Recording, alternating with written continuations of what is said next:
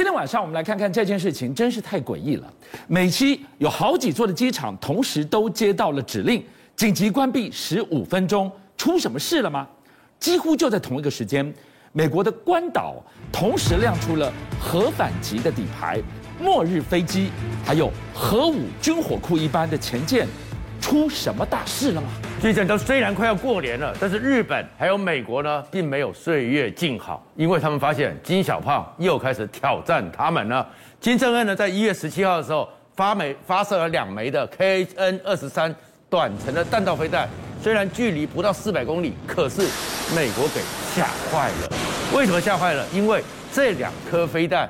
一 KN 二十三，从二零一九开始，美国国防部就非常的关切，是非常的在乎。因为为什么呢？因为它的射程虽然不到四百公里，可是它是来自于金正恩朝鲜版的伊斯坎德尔飞弹。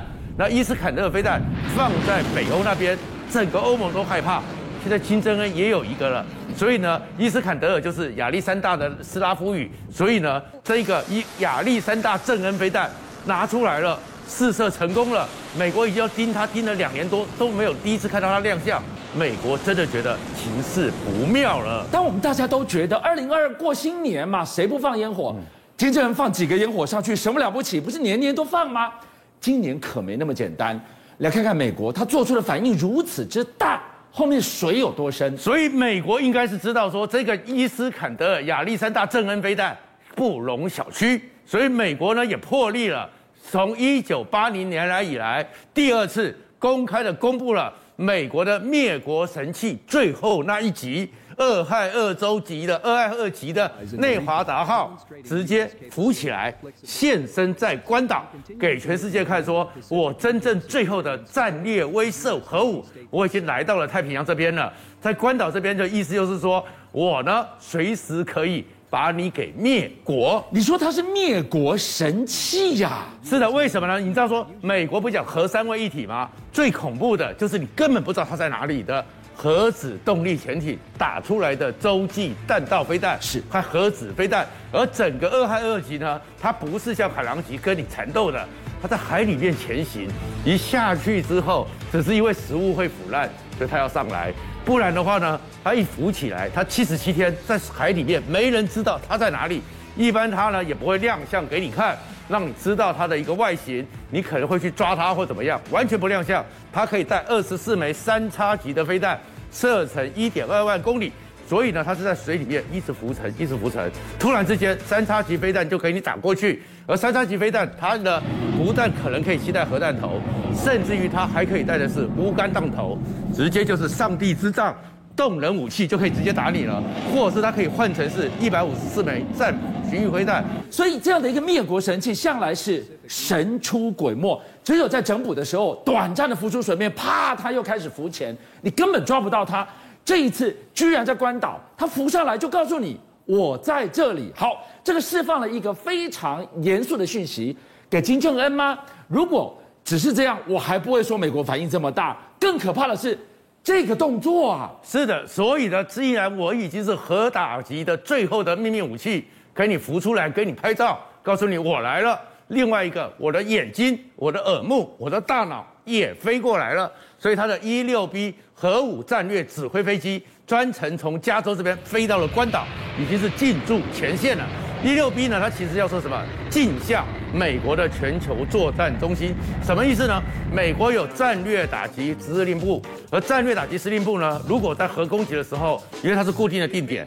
可能被击溃了，在美国本土，在美国本土可能被击中了，可能是造成了困扰了，怎么办？所有里面的资料，所有里面的指挥的信息，全部可以镜像的，就是全部转移到这架飞机上面去。而美国有二十四架这种飞机，它可以有十六架这种飞机，二十四小时在天空交替的在飞。然后它最可怕是什么？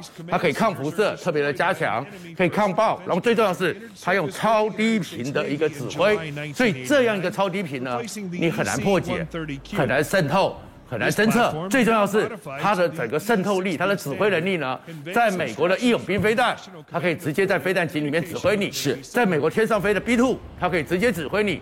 躲在海里面四五百公尺以下的，像俄亥俄级也可以直接指挥你。它变成是一个，当你美国本土有没办法指挥的时候，我立刻可以指挥美国的三位一体的核打击能力。这个就是非常神秘中神秘的末日飞机。哎，不对，这样子可以当我的美国本土的核战略整个中心被打掉之后，最后整个移转到这一架飞机来，它应该是神秘中的神秘。为什么它飞过来关岛也被拍到了呢？所以美国就是故意告诉你说，你不要乱搞。这个其实不是也被拍到。美国如果不想让你拍到，你永远拍不到。是美国故意要让你拍到，就告诉你说，整个印太这边、西太平洋这边，因为金小炮的动作，情势可能又不一样了。那为什么会这样子？因为美国现在看起来真的，其实内部里面看起来是外弛内张。内脏到什么程度？我们不是上个礼拜的时候讲到说，金小胖不是试射了所谓的七百公里或者一千公里的所谓的极超音速飞弹吗？是。那极超飞速类似俄俄罗斯的匕首飞弹吗？号称十马赫的飞行速度。对。所以当时的时候，大家没想到是，竟然那个飞弹一出来之后，美国有侦测到，侦测到之后，竟然有十五分钟下令，西部的所有美国民航飞机都统统停止飞行十五分钟之久。这个东西大家也吓了一跳。这也是二十年来第一次。二十年前，美国飞机通通给我落地是什么时候？三幺幺、九幺幺是九幺幺那时候叫你所有飞机，因为听说还有好几架，对，赶快落地。那现在美国也这么紧张了，哇，他面临怎么样巨大的威胁跟情资呢？所以不知道，所以说美国后面他们就想说啊，是乌龙一场啊，我们误判呐、啊。有时候可是美军全世界掌握这么多，是上面舰队飞机九百多个，真的只是误判。还是有些情势不敢跟你讲，怕美国人心惶惶，因为他们可能发现金正恩又已经进化了。哇，金正恩真的进化了吗？还有一个线索，我们今天帮大家算了一下他的神鬼精算，他居然挑了一个让美国跟南韩比比差的一个行高，居然这一块蛋糕切进去。你拦都没有地方拦呐！是的，我们就看到下一章里面讲的，为什么刚才讲到？伊斯坎德尔那么恐怖，你知道是什么？美国为什么很担心伊斯坎德尔，很担心这种 KN 二十三？因为就像它的射高哦，它虽然是弹道飞弹，可弹道飞弹通常都是飞了八十几公里、一百公里，出了大气层再下来嘛。是那个时候很好侦测，然后你下来时候的时间可以算。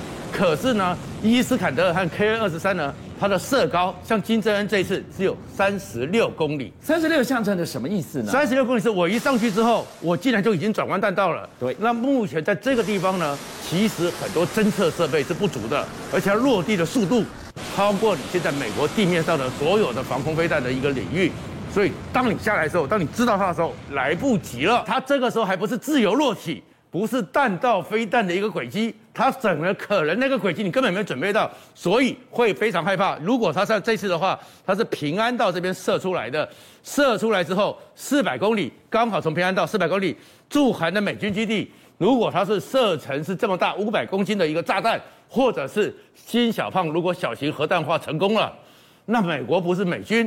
那全世界最大的驻韩美军的驻外陆军，马上就被全部毁掉了吗？而且他这一次他从哪里发射？哎，他从铁路系统机动发射，开到哪里？进隧道、出隧道，在哪一个转角处？你看看，就像这个画面，随时到，随时停，随时可以发射。哎，这个就是为什么我们刚刚讲说，美国突然下令所有飞机给我停飞，是因为美国发现说金正恩哦又进化了。刚刚讲的为什么？因为他刚刚用的是。这个就是苏联的末日列车的一个概念。是，那火车在铁路上到处跑，外形上看起来跟火车一样，结果哪边一停下来就哪边打了。那你怎么去抓它呢？而且整个北韩的铁路系统又多又复杂，金正恩的专业你都常常抓不到了。现在他把它放到火车上面，代表着你美国过去的时候可以锁定它的弹道飞弹，锁定它的飞弹发射器，锁定它的飞弹基地，没用了，它到处乱跑。所以你会看到，像金正恩呢，包含上次十一号的时候，美国最紧张、关闭了好几座机场的那一天，发生什么事了？你看到金正恩呢，也是在列车上，这应该是他的专列哦。这个是火车的车厢，对不对？对，他的专列嘛，在专列里面去看一个在列车上所发射的。苏联有那个末日列车，美国已经很头痛了。现在金正恩也有末日列车，那不是更可怕吗？那当然更可怕，里面也开始让人家觉得说。有一个神秘的谜可能会出现。你知道金正恩去年呢跟川普握手之后呢，好久之间就不见了嘛。然后出来的时候，一下就说这是他的替身，一下说身体有问题，一下说是怎么样，一下变瘦，一下变怎么样。金宇正也好久不见了。可是在这张北韩放出来的照片里面，金正恩在那边看着，而且你看他开始看着一个地球，是，就开始研究他的弹道可以落到哪边去了。然后在讲的时候，另另外有一个好开心的女孩子哦，拍手好棒棒。他是谁？金宇镇。原来他们兄妹根本就没有失事，他们兄妹根本就没有出问题，所以美国会不会紧张的是说，原来这一年多他们两个兄妹躲起来，是因为跟川普握完手之后没有得到要求，可是得到了缓冲，偷偷在这一年多里面把他们的飞弹、把他们的武器、把他们的发射系统偷偷都更新了，所以他们兄妹又出来了。对华府来讲，威胁来自金正恩已经够棘手了。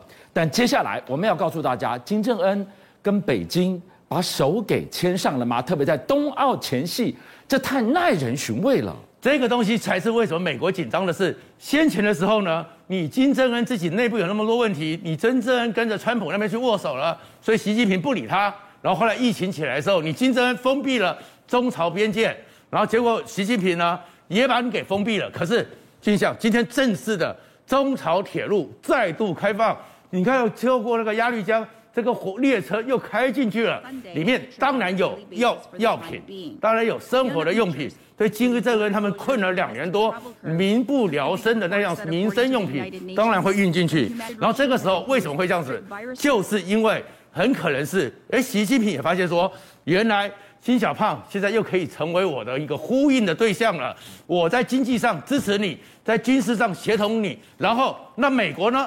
美国原来呢，全心全力针对东海和南海，现在北边你美国贝多利分，所以他们两个人是不是就合作起来了？所以最后你就发现，难道金正恩一个礼拜连打四枚飞弹，是对中国投出的一记投名状吗？邀请您一起加入五七报新闻会员，跟俊相一起挖真相。